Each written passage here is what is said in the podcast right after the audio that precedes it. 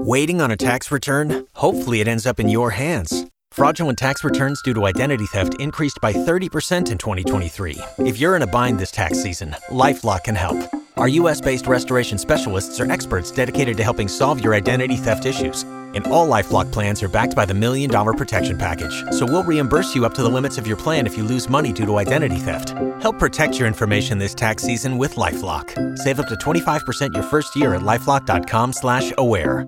Привет! Вы слушаете гоночный подкаст Be On Edge. Дима Искрич у микрофона, но более важное и значимое событие, кто сегодня у второго микрофона. Мы дождались, что Док, он же Алексей Грушко, не просто записывает что-то историческое, либо что-то по итогам сезона, но присутствует в Be On Edge вом выпуске по актуалочке. Наконец-то давным-давно обещанные итоги сезона IndyCar 2021 года. Поехали! Come on! Собственно, привет, док.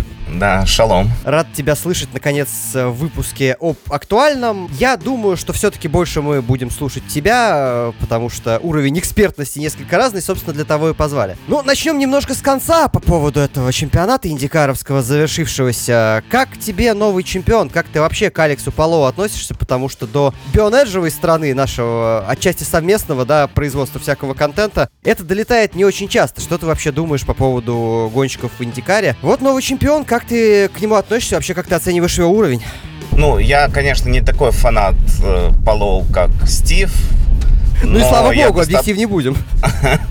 я достаточно высоко оцениваю его уровень. Вообще, ну, в среди F1-щиков бытует э, стереотипное мнение, что Индикар это лютый колхоз, куда идут те, кто не смог себя показать в Европе, или это стадо пенсионеров, которые добивают номер э, своей карьеры. Но Алекс, в принципе, как бы вот полностью опровергает это. А я еще по-моему, в субботу перед Гран-при Лонг-Бич уже было понятно, что Алекс возьмет титул. Я затвитил, что за три года от ноунейма в европейских формулах до чемпиона IndyCar а. И ноунеймовость Алекса вызвана не тем, что он не может. Автоспорт всегда был дорогой штукой, но сейчас автоспорт ну, по-моему, дороже, чем когда-либо. И если у тебя нету нормальных денег, нормальных спонсоров, ты просто, ну, не вывезешь э, путь к Формуле 1.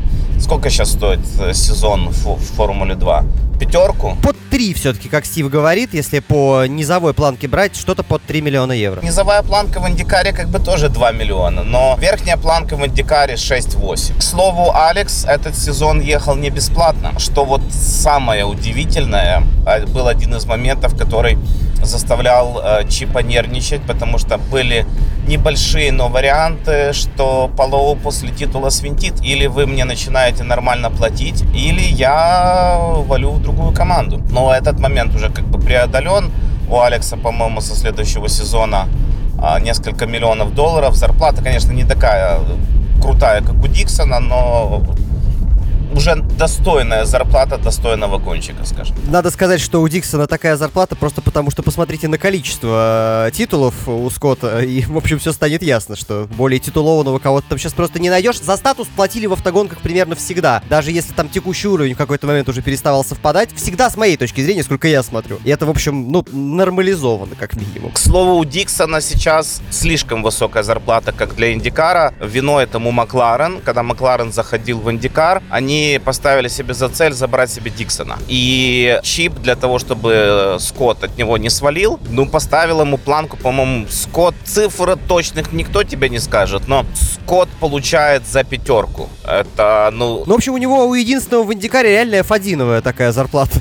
Да, в принципе, нормальная, вменяемая F1 зарплата. Но если возвращаться к Алексу, Алекс молодец. Он показал свой уровень, и у Алекса было секретное оружие. Имя этому секретному оружию — Дарио Франкити. Это был его споттер, это был его тренер, это тот человек, который брал телеметрию Скотта, брал телеметрию Маркуса и тыкал носом Алекса. Смотри, в этом повороте ты проигрываешь, в этом повороте ты бы брал бы апекс чуть-чуть бы раньше и так далее. Э, результат Алекса это не только э, сам Алекс, это и Дарио Франкити. Здесь нужно еще пояснить, что в принципе отдельные вещи в Индикаре куда сильнее зависят от того, кто помогает. Понятно, что в любом автоспорте ты э, сам по себе, будучи гонщиком, не справишься совсем один вывозить, но за океаном, собственно, овальные гонки это вообще отдельная история. Там э, менторство, наверное, кого-то может зависеть, но еще куда больше от того, кто непосредственно работает по вот, ведению гонки. Ну, споттер э, не обязательно на овале. Практически на всех и дорожниках споттеры тоже сидят. Просто не все дорожники позволяют смотреть всю трассу. Ну, я вот об этом, что функционал, да, расширенный на овалах, скажем так. Сидит в нескольких просто стрёмных поворотах. По поводу Алекса, немножко сворачивая в сторону все-таки противостояния, да, понятно уже, э, как ты справедливо сказал, перед последней гонкой сомневался, ну, очень мало кто, но технические варианты были. И здесь я спрошу не только про уровень Алекса, да, мне приятно, что, в общем, я что-то, наверное, тоже понимаю и оцениваем его примерно похожим образом, что это очень сильный парень, а по поводу тех, кто считает, что в Индикаре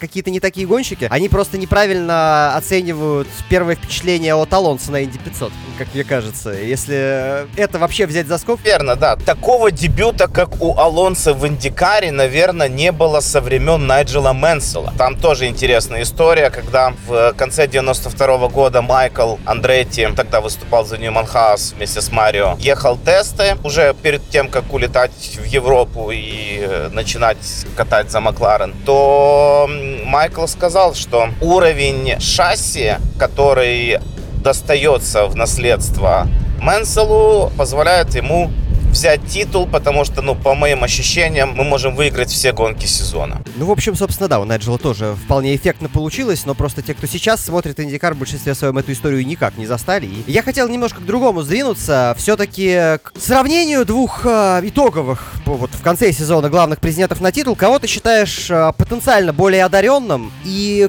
у кого лучше перспективы по карьере, у Алекса Палоу или у Пата Уорда? С твоей точки зрения. Ну, не Гарден здесь за скобками, потому что это другое чуть-чуть чуть-чуть другое поколение все-таки. Ну вот ты кого больше любишь, просто или Сенну? Слушай, ну э, я, во-первых, когда говорю о них, выбираю из двух зол, но я выбираю просто. Ну вот, ты выбрал Палоу. Ну, в общем, да. Я и не скрываю особенно, что если говорить из двух... Они тупо разные. Проблема Пата вообще в том, что он проиграл титул в этом сезоне. Состоит в том, что он слишком агрессивно обращается с резиной. У него фактически весь ресурс в большей части гонок уходил на первых 5-7 кругах, и дальше он вынужден был просто тошнить. Это и его стиль пилотирования, но это как бы и общая болячка просто Макларена. У них них машины жрут резину как не в себя. Поэтому на тех трассах, где расход резины был выше, чем обычно, то сразу было понятно, что Макларен, наверное, будет ложать. Плюс Пата сам по себе более нестабильный чувак. Он под конец сезона как бы дотянул вопрос стабильности результатов. Ну, титул выигрывает всегда тот, который везет результат на финише. Вот этим всегда брал Диксон свои титулы. И, в принципе, эта черта характера передалась и Палоу, и опять же в Ганасе говорят, что Алекс им напоминает Скотта. То есть они наконец-то нашли. Вот эта проблема Ганаси была, что они понимали, что Скотт не вечный, и рано или поздно он начнет сматывать удочки. После того, как Дарио досрочно закончил карьеру, Канаан был временным вариантом. А дальше они начали поиски того, кто потенциально сможет возглавить Ганаси после ухода Диксона. Ну вот, они нашли. Ты хорошо очень сам перевел тему на Диксона. Один из вообще главных вопросов. Вот просто как только я понял, что мы пишем этот выпуск, он сразу у меня застрял в голове, и я чуть ли не первым хотел его задавать. А, где-то в середине сезона мне Стив, ну, может быть, чуть попозже, может быть, гонки к девятой, мне Стив перебрасывал сообщение из вашего админского чата фан-формулы про то, что как бы сейчас не было визуально все хорошо у Алекса Палоу или у Пата, или там на тот момент еще и Викей был достаточно близко, но выиграет все равно Диксон. В какой момент ты сам сам стал думать иначе по ходу этого сезона. После того, как Вике убрал Диксона в Гетвей. Честно говоря, у меня-то иногда возникало ощущение, что реально, несмотря на то, что я сам думал иначе, я такой, блин, сначала посмотрел на э, сход на дорожнике у Палоу. Думаю, ну ладно, там на дорожнике Индианаполиса на втором. Думаю, ладно, может быть это сейчас как-то вывернуться в ту сторону. Ну окей, я понял этот момент. Тогда к Диксону потом, потому что мне кажется, что можно дольше говорить про Викея, которого я упомянул. Хотя нет, я немного покривил душой. Наверное, окончательно я понял, что Диксона не будет со Старкапом в этом году после Портленда. Вот это вот цирк с шикарно в первом повороте, и уже э, итоговый результат Диксона говорил не в его пользу. И там некоторые говорят, что Диксон проиграл из-за Сата, э, из-за вот этого вот его дебильного маневра в э, штопоре. Нет, вот Диксон проиграл титул из-за Викея, который убрал его с полов, ну тут как бы, ну, равные условия. Да, Викей 1-1 собрал, тут все хорошо. И убрал, когда они вот этот цирк в, в Шикане в, в Портленда, вот все как бы вот.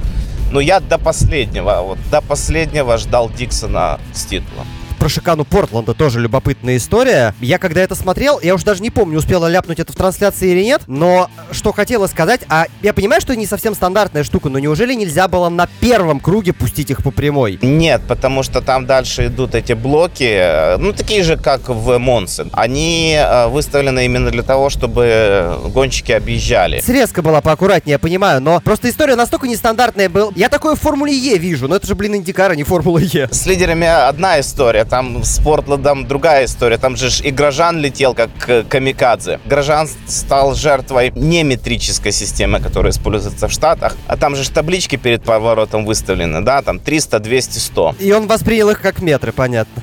Да, он их принял в метры, а там футы. И когда он понял, что он уже не успевает, уже как бы, ну, наверное, было поздно. Вообще, кстати, любопытно, да?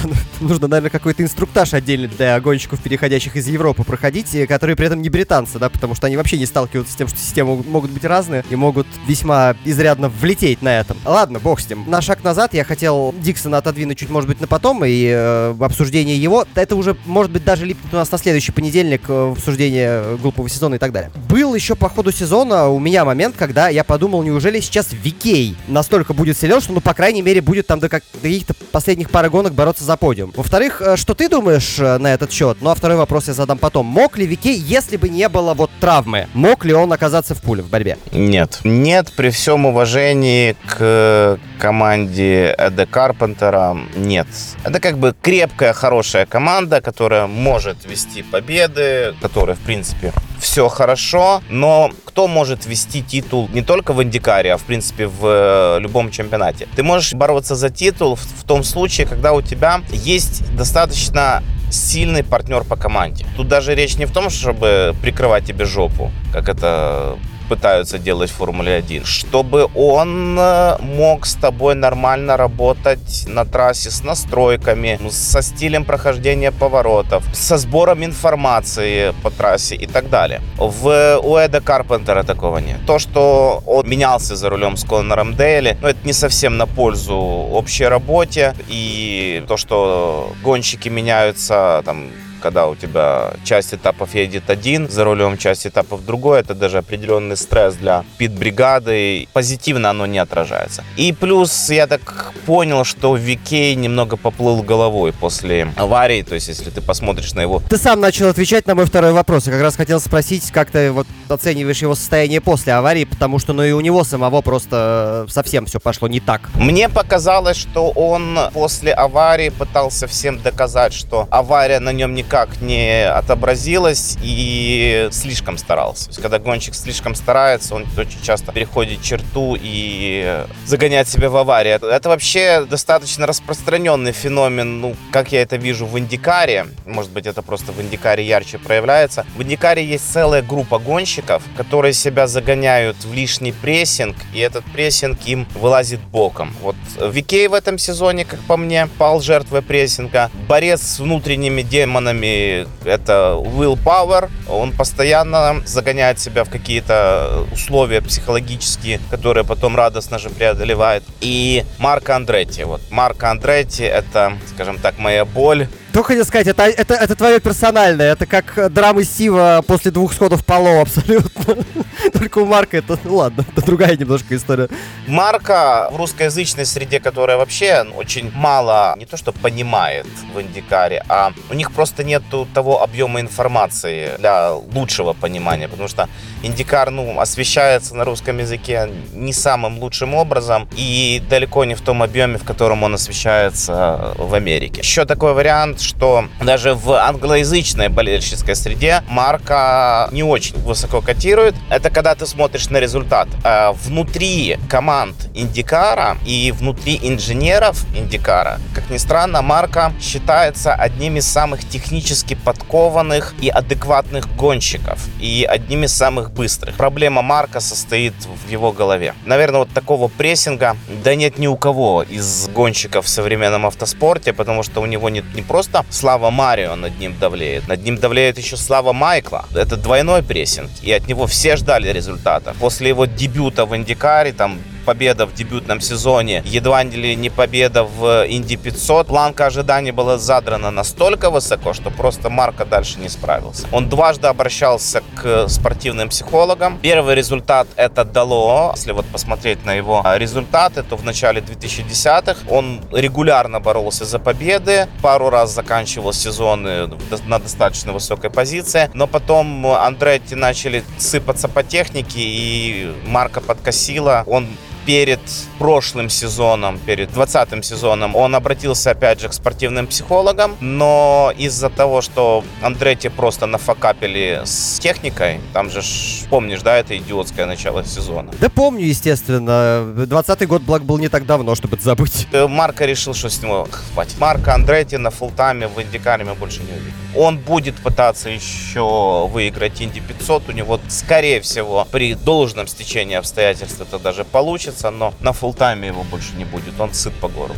Судя по тому, что мы в этом году в Инди 500, кстати, увидели, времени у Марка еще просто в вагон на то, чтобы выиграть Инди 500. Как минимум лет 10 еще, в принципе, можно пытаться, никто особо не удивится. Вообще, когда я смотрел Инди 500, поскольку это по медийности чуть ли не половина сезона Индикара, на самом деле, для большей части мира, я вообще не очень верил, что это происходит, но это произошло. Слушай, ты смотришь Индикар давно, в отличие от меня. У меня вот именно насмотренности в эфирах прямых, ну, лет 6. У тебя намного больше. Мог ли ты подумать, когда наблюдал за более молодым Элию, что это будет четырехкратный? Нет. Я скорее бы поверил в 4 для Дарио. Элио нет. Есть мнение, что по уровню мастерства Дарио даже повыше будет, чем такой мысленный эксперимент, если всех четырех и трехкратных победителей Индикара посадить в э, одинаковые автомобили, и причем они должны выступать на пике своей формы, то, наверное, Дарио был бы вторым после Рика Мирза. Элио, ему, наверное, просто подходит это эра надежности Индикара. Потому что, ну, я Элио, ну, не очень высоко котирую как гонщик. Этому даже есть определенное подтверждение в результатах. Если посмотреть на его последние годы в Пенске, то сколько у него там побед было? Одна? Две? За пять лет? В общем, да, по-моему, одна, но я просто не полезу... При... По-моему, одна, но я не полезу проверять. Ну вот, мне тоже кажется, что одна. У несколько абсолютно сухих годов были. Ну, это, ну, ни в какие ворота. Для гонщика, который претендует на очень высокий уровень, да еще и располагает такой техникой, как Пенске. Не завозить несколько сезонов подряд победы, но это, ну, такое. Собственно, за последние годы, в принципе, что-то мне везет на победителей Инди 500, которых я не особенно котирую. Понимаешь, я не застал целиком карьеру, мне сложно его оценивать. Поэтому я, я бы с радостью поспорил, но я не, не, не возьмусь. Он вообще случайно оказался в Пенске, ты же в курсе. Ну это да. Но это именно про то, как он попал, да, не про скиллуху как таковую. Это же не, не обязательно абсолютно связанные вещи. Но просто про то, что оказывается, что мне еще больше везет на победителей Инди 500, которых я совершенно там не ожидаю, чем я думал. Потому что я на победу Росси посмотрел, который, ну, с моей внутренней точки зрения, не должен был, наверное, по крайней мере, до сей поры выигрывать Инди 500 никогда, но это уже произошло. А вот если мы уже говорим про Росси, то есть мнение, что Росси похоронил свою карьеру. Вернее, Херта похоронил карьеру Росси. Поясни. Когда Росси появился в Андретти, лидером Андретти был Райан Хантерей. Как бы его уже карьера, он перевалил свой пик, и Росси перехватил пальму лидерства в команде у Райана. А потом появляется Херта, и если ты посмотришь на статистику, Росси не выигрывал два года гонки. И единственный гонщик Андретти, кто выигрывал два последних года, это Херта. И ставку уже делают на Колтона. Я просто еще помню, как Брайан гонял, ну, то такое. Росси ходит недовольный. Он ходит недовольный уже где-то с полгода. И он пытался свинтить в Макларен, он пытался свинтить в Пенске. Но у него жесткий контракт. У него собственных денег выкупить этот контракт нету столько.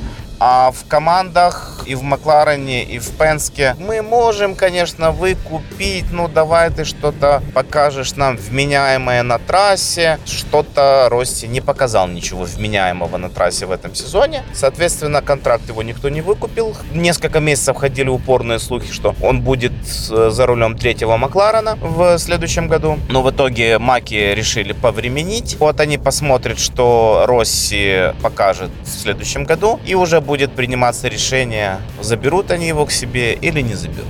Ставка в Андретте делается на Колтона, ставка номер два делается на Грожана. С Грожаном подписан двухлетний контракт там, с вариантами э, лонгации. Росси номер три. Все. Его пик прошел, пик славы. Конечно, ну, история знает э, случаи, когда гонщики воскресали, скажем так, опять включались в борьбу за победы и титулы, и даже выигрывали титулы, но очень многие сходятся во мнении, что ну, вот Росси, если Росси не выиграет хотя бы одну гонку в следующем году, то Росси пи***ц.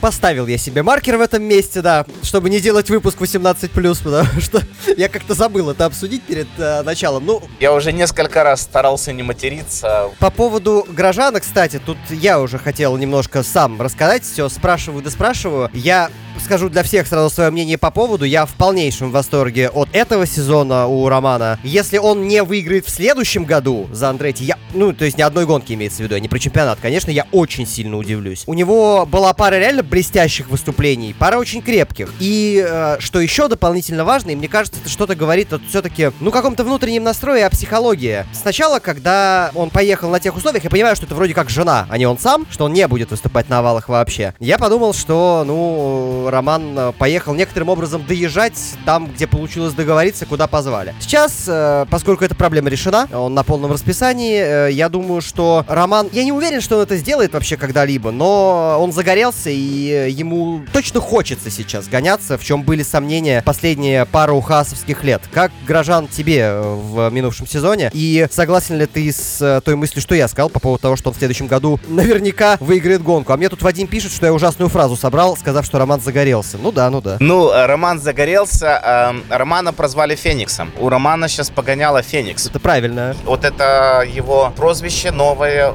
абсолютно точно описывает то, что произошло с Романом. Он раскрылся, он получил второе дыхание. От него никто ничего не ждал, скажем так, в Индикаре. Еще момент, что Индикар как техника оказался очень подходящим для стиля пилотирования Романа. У него достаточно агрессивный стиль. Резина все-таки в Индикаре попрочнее. Она позволяет атаковать на каждом круге, но это надо быть только пато, чтобы ее убивать в говно. Резина позволяет ему атаковать. И, что самое интересное, там, по этому поводу даже в этом сезоне шутили, доллары индикаровские прочнее даже стаккаров. Что Нэшвилл это показал, что ты можешь там взлететь на несколько метров вверх, приземлиться и выиграть гонку. То есть запас прочности у техники настолько высок, что горожан может творить все, что угодно, идти на контактную борьбу, выжимать из техники максимум и при этом вести результат. Роману просто подошла матчасть. Вообще, на самом деле, любопытно. Ведь еще как будто бы я в этом сезоне не припомню ни одного случая, чтобы кто-то мог сослаться на старые проблемы Романа в Формуле 1, после которых ему э, дедушка Берни советовал зрение проверить. Нет, были, были, были претензии, но это, знаешь, это стандартное бурчание. То есть допуск э, контактной борьбы, которая идет в Индикаре, все, ну там в Индикаре же как бы тоже есть стюарды, они тоже периодически дают штрафы, они гораздо больше позволяют творить гонщикам на трассе, чем стюарды Формулы-1. И мне это нравится. Да, это, безусловно, делает Индикар э, куда более смотрибельным, с моей, по крайней мере, точки зрения, чемпионатом. Но я вот про то, что именно никто не мог его обвинить в каком-то уж ну, совсем стрёмном маневре, и их реально вроде как не было. Особенно на контрасте того, что существует, например, Эд Джонс какой-нибудь, который... Я очень удивлюсь, если Эд Джонс еще когда-нибудь поедет в Индикаре э, даже на парт-тайме. То есть я даже я не уверен, что мы его в принципе увидим в Инди 500 или еще где-либо. Он нынешним сезоном просто убил в ноль свою карьеру. Первый раз в прямом эфире посмотрел настолько горячее интервью из-за Эда Джонса, которое было дано сразу же еще по ходу гонки. В отличие от э, нас в этом подкасте получилось обойтись без нецензурной лексики, но, в общем, сказали об Эдди Джонсе все, что нужно было сказать, что, в общем, смотреть надо не только вперед и все прочее, и все прочее, кто он есть на самом деле, да. Тут, кстати, наверное, если выбирать какого-то антигероя года условного, я другого другого даже не придумаю. Это просто трэш местами был. При том, что у нас там есть условный э, Джимми Джонсон, да, но это просто, ну, дед... А, не-не-не-не, вот, не-не-не-не-не, Джимми Джонсон это отдельная история. Все его считают Дниной, а, типа не место ему в Индикаре и прочее, прочее, прочее. Забывая один немаловажный факт. Чувак впервые в жизни, в принципе, сел за машину с таким охренительным уровнем прижимной силы. Он всю жизнь ездил на овалах, на автомобилях, которые генерируют ну, достаточно низкую прижимную силу, на тяжелой машине. И он говорил после первых тестов, что он мозгом понимал, что надо тормозить на 60 метров дальше, но рефлексы срабатывали, и он тормозил на первых порах вообще там, где ну никто никогда бы не тормозил. И фактически Джимми Джонсон учился ездить заново в этом сезоне. И я хочу сказать, что прогресс у него достаточно впечатляющий. То есть во второй половине сезона он перестал проигрывать лидером круг. И вот если взять вторую гонку на Равале Индианаполиса, ну, по-моему, 17-м финишировал. Ну, короче, боролся уже, да. И причем позади него-то оказались ребята, которые опытные, мастера, и которые там оказались не потому, что какой-то факап произошел, у нескольких людей обогнал. То есть у Джимми Джонсона очень хороший прогресс. Я думаю, что в Инди 500 он в следующем году будет в десятке на финише, если не в пятерке. И на некоторых дорожниках он тоже заедет в десятку. Но еще надо понимать следующее. Дед катается в свое удовольствие. Тоже волна критики на Далтона Келлета прушивается постоянно. Не место ему в Индикаре. Но Далтон Келлет приносит 6 миллионов команде AJ Фойта. И если бы не было Далтона Келлета, то команда бы не существовала. Точно так же Джимми Джонсон под свое имя, под свою медийность, он э, Ганаси по оценкам тоже приносит не меньше пятерки. Это позволяло в том числе дофинансировать программу Палоу и программу Маркуса которые не так уж и много по меркам такой команды, как Ганаси приносят. Потому что в том же Койне сезон это 4, дай ты 6 в Койне. Результат будет приблизительно такой же, потому что они несколько ограничены в ресурсах, и они не смогут достаточно быстро э, привлечь свежие для улучшения результатов. В Ганасе же ресурсов более чем достаточно. И сезон в Ганасе стоит 6. И каждый дополнительный миллион напрямую будет отображаться на результатах команды в целом. Ну, кстати, ты Келлета туда же докинул в копилку к гонщикам, по которым есть претензии. И был еще третий человек, к которому я претензии слышал, и над которым как будто бы немножко подшучивали, но к которому я претензии не очень понимаю. Это Скотт Маклохлин. Вообще не понимаю претензий к Скотту. Типа, что он должен был э, этот сезон проводить несколько сильнее. Я ждал, что будет, скажем так, пара каких-то ярких выступлений отдельных, но в целом у парня ведь не совсем стандартная линия карьеры. И как бы э, провести кучу времени откровенно в суперкарах, потом пытаться после этого куда-то пересесть принципиально иную технику. Ну а что, собственно, от парня-то хотели? И если бы Грожан ехал на полном расписании, наверное, не был бы лучшим новичком сезона. Но никаких претензий. Я с интересом, с огромным, смотрел бы за ним и дальше в Индикаре много лет. Скотт, как бы вот Пенске тоже, они начинают искать того гонщика, который станет, скажем так, если не новым лидером, ну, лидером Пенске является Ньюгарден. Они ищут того гонщика, который им поможет может достойно заменить Вилла Пауэра, потому что Вилла Пауэра через два года в Индикаре, скорее всего, больше не будет. Скотт как раз хорошо подвернулся под руку. В команде о нем очень высокого мнения, и решение запустить Скотта в индикаровскую программу Пенске — это решение самой команды. Скотт изначально думал, что его отправят в Наскар. В команде сказали, не-не-не, мы считаем, что ты достаточно хорошо подходишь а, для открытых колес, тебе надо как бы будет набраться опыта. Мы тебя на тестах поприкатываем, но, в принципе, ты нам вот подходишь для открытых колес. И Скотту немного поломал все ковид. Он в 2020 году должен был проехать треть сезона. То есть у него как раз вот прошлый год должен был стать тренировочным. Нынешний сезон стать ну, чем-то вроде уже прикаточного, но с прицелом на результаты. И что значит, у Скотта не было хороших результатов? У него второе место на овале Техаса. Кстати, все очень удивились, что он лучше ехал на овалах, чем на дорожниках. У меня есть этому объяснение. Опять же, он пересаживался с автомобилей с низкой прижимной силой на формулу с высоким уровнем прижима, с более эффективными тормозами. На овалах все-таки индикатор кары едут в небольшом заносе. Может быть, тут пригодилась техника пилотирования Скотта из суперкаров австралийских. После этого объяснения, наверное, чуть снимается моя претензия. Я-то про то, что, в общем, э, подавляющую часть дорожников он э, провел, ну, скромно. Были неплохие, но не более того. Команда им довольна.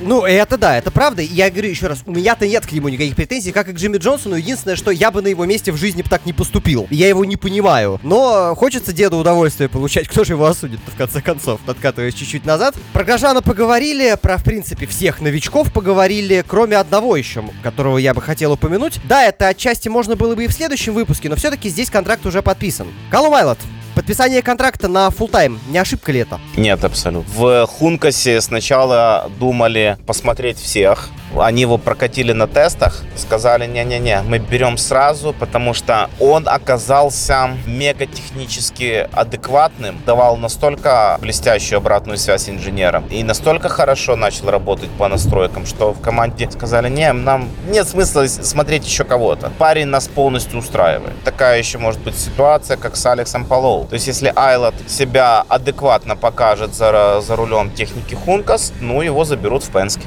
В данном случае можно и пример Гражана привести, если уж говорить про переходы. Он же тоже не, не просто так оказывается в машине освобожденных Антерре на следующий сезон. Не совсем, если бы DHL вообще собирались уходить. 28 номер оставался бы без DHL. Но в середине сезона, когда пошли разговоры о том, что Грожан может оказаться в Андретте. Они продали Грожана DHL. Как бы, ну, ты, вы посмотрите, француз, вы международная компания, все дела, узнаваемая рожа с Формулы-1, отлично для вашего маркетинга. И DHL в итоге остались на 11 гонок. То есть Грожан в Андретте это немного все-таки и коммерческая сторона дела. Фактически единственная машина, под которую команда самостоятельно ищет деньги у Андретти, это машина Херты. А за Росси России в свое время Россиш тоже должен был валить в Макларен. Там Хонда уперлась, сказали нет, мы хотим, чтобы Алекс оставался в команде, на что Майкл сказал, ну, хотите, чтобы оставался, дайте денег. Хонда дала денег. Машина Росси частично проплачена Хондой. И Грожан тоже. Грожан привел с собой своих французских спонсоров. Грожан это немного коммерческий проект. Он не на 100%, да, такой? Да, но ну, коммерческий. Но если бы не было вменяемых выступлений за этим стоящих, мне кажется, что не, просто не помогло бы ничего. Тут об этом разговор. Ну почему же? Четвертая машина у нас будет Девлин де Франческо в Андретти, поэтому говоришь, результаты нужны. Ну какие-то все равно мне... Ладно, бог там с ним. А, Горожана мы уже обсудили, и на самом деле хватит ему от нас похвалы, а то э, проедет следующий год, как мы много раз видели. Это, кстати, моя главная претензия к индикаровским подкастам от The Race. В каждом подкасте про Грожана минимум треть, а то и половина выпуска. Если честно, задолбался уже это.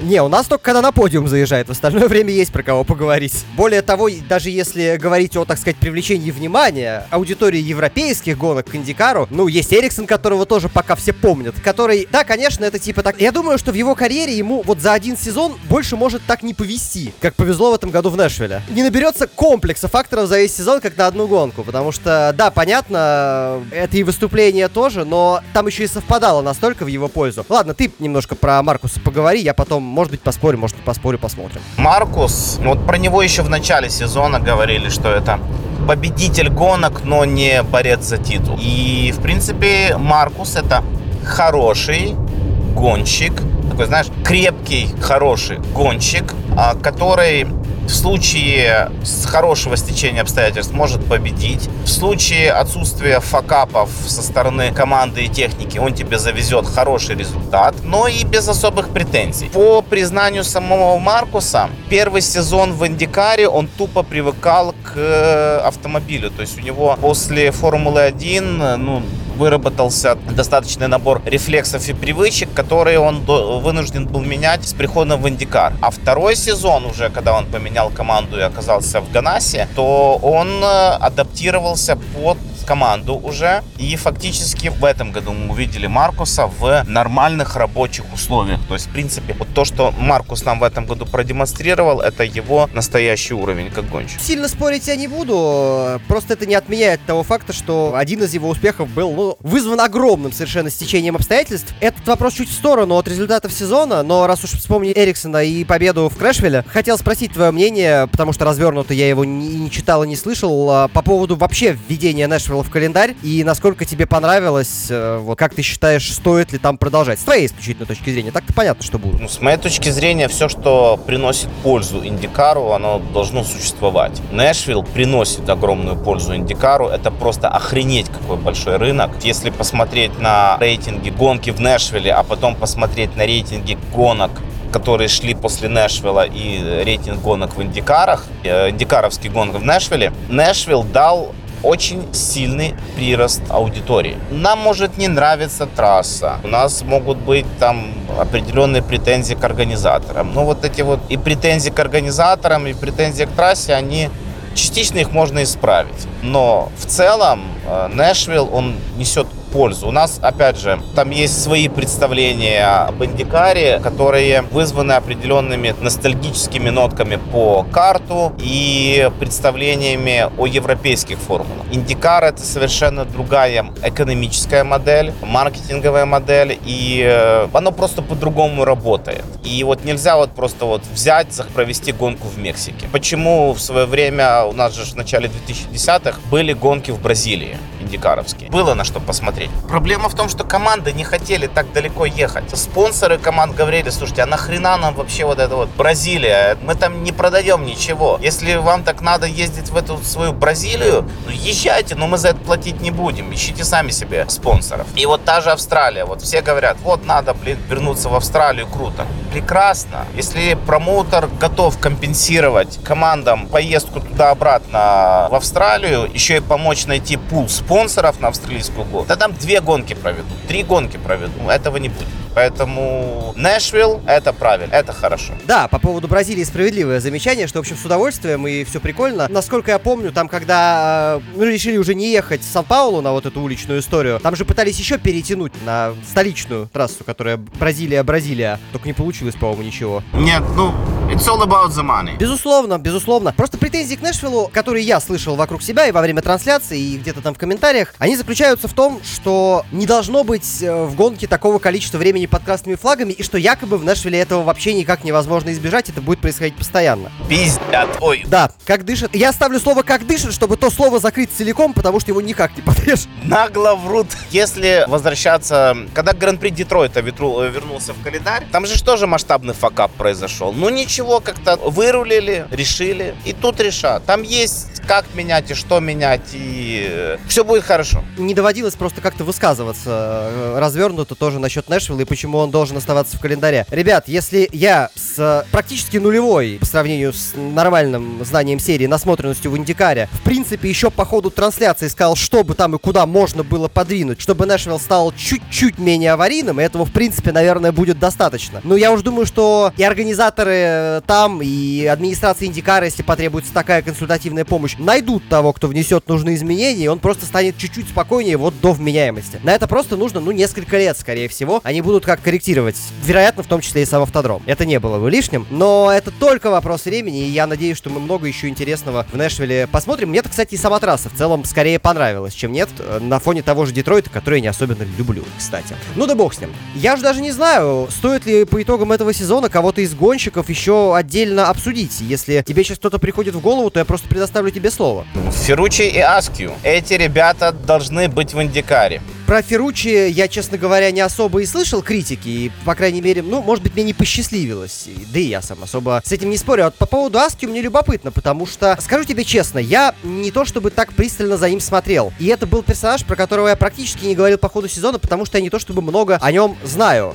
Я как-то не то чтобы впечатлился, поэтому по поводу Аски буду благодарен за пояснение. Чем он так хорош? Аски, он хорош, технически подкован. У него очень э, высокая скорость. У него смазался его дебют в Индикаре в прошлом году, во-первых, из-за ковида, во-вторых, из-за того, что пропустили э, сотрясение, полученное в Индианаполисе, что отобразилось на результатах. Плюс Шмидт Петерсон находились в транзитном периоде от Шмидт Петерсона к, собственно, Макларену. И это вообще не самые хорошие условия для дебюта. Но то, что Аскью показал, вернувшись за руль в этом сезоне, он же побывал за рулем ну, машин четырех команд, если считать тесты. Все им очень довольны, все его очень хотели. Проблема Аскью состоит в том, что у него нету спонсоров за ним.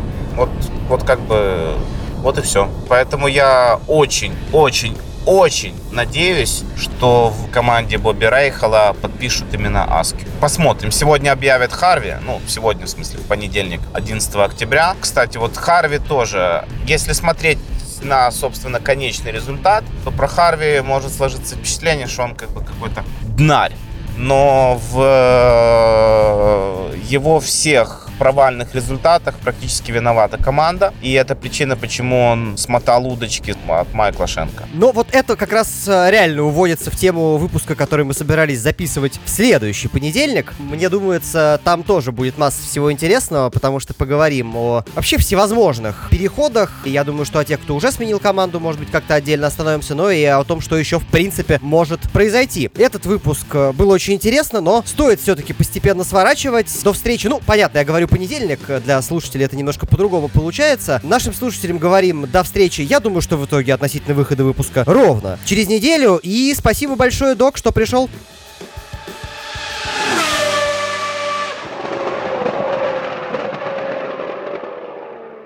Waiting on a tax return? Hopefully it ends up in your hands. Fraudulent tax returns due to identity theft increased by 30% in 2023. If you're in a bind this tax season, LifeLock can help. Our US based restoration specialists are experts dedicated to helping solve your identity theft issues. And all Lifelock plans are backed by the Million Dollar Protection Package. So we'll reimburse you up to the limits of your plan if you lose money due to identity theft. Help protect your information this tax season with Lifelock. Save up to 25% your first year at lifelock.com slash aware.